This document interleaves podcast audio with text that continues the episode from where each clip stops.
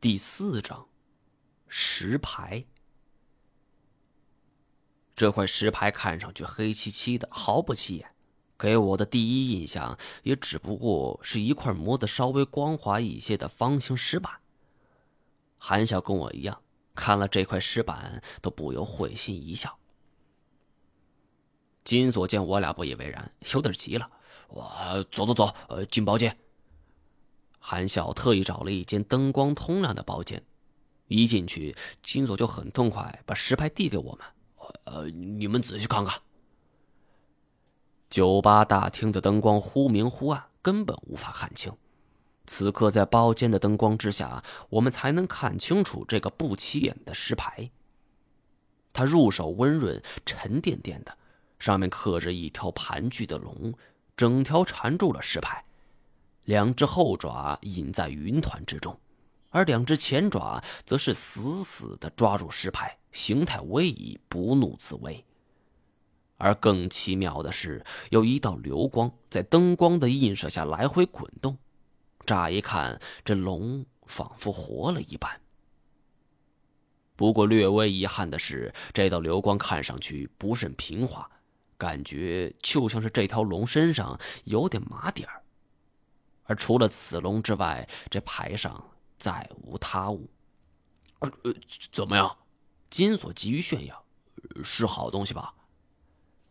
我不玩古董，其中好坏我也没办法参透。不过此物件给我的直观感觉却不错，材质像是玉，又像是石头。虽然不明白是做什么用的。韩笑则更不懂了，还巴巴的问金锁多少钱收的。金锁嘿嘿一笑，伸出右手，张开了一个巴掌。这里的规矩是一根手指一万。金锁为了这个不起眼的黑牌子，花了足足五万。见我们俩是一副震惊，嗨，你们千万别觉得贵啊！说实话，我只是帮人收货，其实这东西还有位老板要。这种事情牵扯到了自己行业内的人际网，就没必要说深了。虽然我们三个行业并不相同，但是做生意都是一个道理。我们不可能追问着这背后大老板他到底是谁。三人举杯，侃了会儿大山，吹了会儿牛，这时间也就差不多了。我壮着胆子骑着摩托回到店里，一开门，整个人就躺在躺椅上。呼呼睡去。第二天我还没睡醒，就在半睡半醒、朦朦胧胧之际，突然就被一股很大的力量给摇醒了，耳边还响起了粗重的声音：“别睡了，小猫，醒醒！”我感觉自己的五脏六腑似乎都被摇错位了，而睁开眼睛一看。一个穿着麻布对襟的人，双手晃着我的肩膀。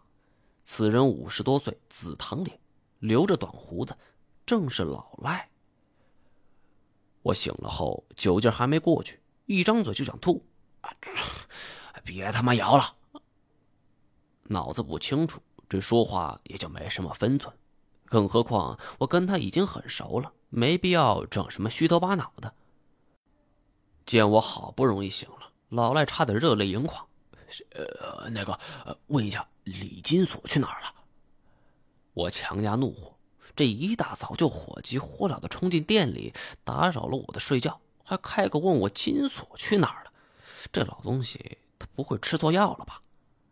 金锁有脚有腿的，这么大人去哪儿了？这我怎么知道？见我一脸呆滞，呃呃，这一大早我就没看到古逸轩开门。你不感觉很反常吗？哎，有什么反常的？兴许收货去了，这也许没起床。我们昨天喝多了。老赖似乎察觉了什么。昨天晚上你们在一块儿？这不是你怎么跟警察一样？我他妈不搞基。昨天他收了一个好东西，去韩笑那里庆祝庆祝。我们偶遇的，呃，就在一起喝了几杯。我话音刚落，老赖干枯的大手就一下攥住我的手腕。什什么东西？认识老赖快十年了，从来没见过他如此激动。今儿这是怎么了？那东西明明是他卖给老觉的，为什么会突然如此紧张？老赖这种极其不寻常的举动，反倒令我冷静下来。老赖作为这一带很有名的掮客，从店家到游客，从老板到卖主，他几乎大小通吃，平时就没少黑我。我们几个店主一起闲聊的时候，说他才是这条街最有钱的。虽然恨他，有什么事儿还得找他，这就是我乐于看这老赖这倒霉样子的原因。我不慌不忙站起身，给自己烧了一壶水。又从博古架上取下茶叶块，泡了一壶上好的普洱。整个过程持续了十多分钟，老赖则是在一旁不停的催促：“哎，我的小祖宗，求求你，哎快点说吧。”我抿了一口茶，慢慢道：“就是你卖给老爵的，后来被金锁相中了，就从老爵那收走了。”哎，就是这个东西。我微微一怔，这叫什么事儿啊？你这东西卖都卖了，还想收回来？我突然扑哧笑出了声。依照金锁的人性，他敢把价格提高三倍。那你现在能联系上他吗？我耸了耸肩膀，试试看吧。呃，赶赶紧给他打电话。呃，只要你能联系上。老赖随身拉开了包，掏出了一摞红彤彤的百元大钞。呃。这钱就就是你的。我目测了一下，应该是一万，打个电话就能挣一万，这钱挣的未免容易了一些。我有个预感，这钱轮不到我挣。按理说，老赖作为职业掮客，他那儿有金锁的联系方式，他联系不上，这我那应该也联系不上。我试着打了一个电话。果然，话筒里传来了一个美妙的女性声音：“您好，您所拨打的电话已关机。”我特意摁开了免提功能键，好让老赖听到。老赖此时已经是汗流浃背了，他紫堂脸上透着蜡黄的脸色，最后撂下一句：“金锁那小王八蛋有消息了，第一个通知我，这钱我给你留着。”说完，是一把抓起钱就跑了。看他这两下子，哪像一个五十多岁的人呢？老赖走了之后，我一个人沉思，这忽然感觉也有点不对劲。金锁今天没开店门，这十有八九就是去收货了。可这收货不开手机，这太不寻常了。我想起了去年接这陈老板去缅甸收货，结果遭遇了土匪。据说陈老板这整个人就被扒了皮，高高吊了起来。陈老板的媳妇过去认人的时候，当场就被吓晕了。这金锁该不会这么背吧？傍晚，我习惯把躺椅搬到店门口的街道纳凉，还能顺便招揽生意。和附近几个店的老板就闲聊了起来。才发现这事情古怪的还很多。老赖不止来了我店里，从街头到街尾，几乎每家每户他都仔细问了一遍。跟金锁熟悉之人也在主动联系他，毕竟都眼红这一万块钱，但是都失败了。这李金锁就跟人间蒸发了一样。很快，这就成为了古玩街上所有人都知道的一件新闻了。有人说是被土匪绑架了，有的说是迷路被野兽给吃了，还有的是说犯了什么事儿被公安给带走了。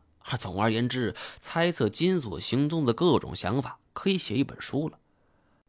而这些关于他去向的猜测，竟没有一种是好的。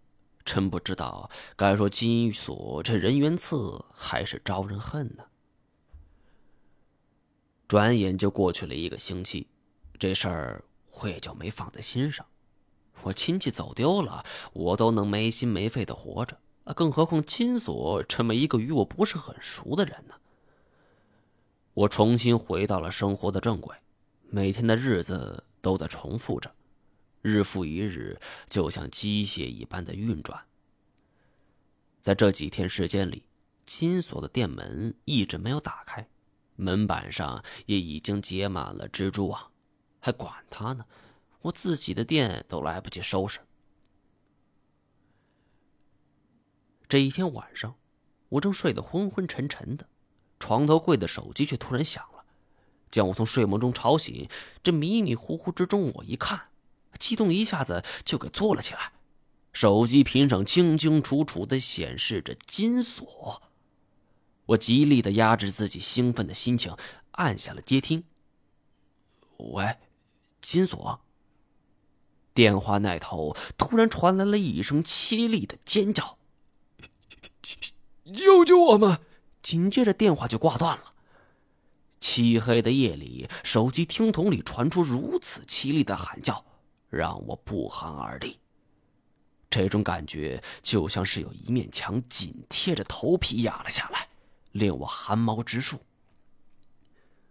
我从来没想过这种情形会出现在我的生活中。更要命的是，那人的声音似乎压根就不是金锁。难道是恶作剧？我很快就否定了。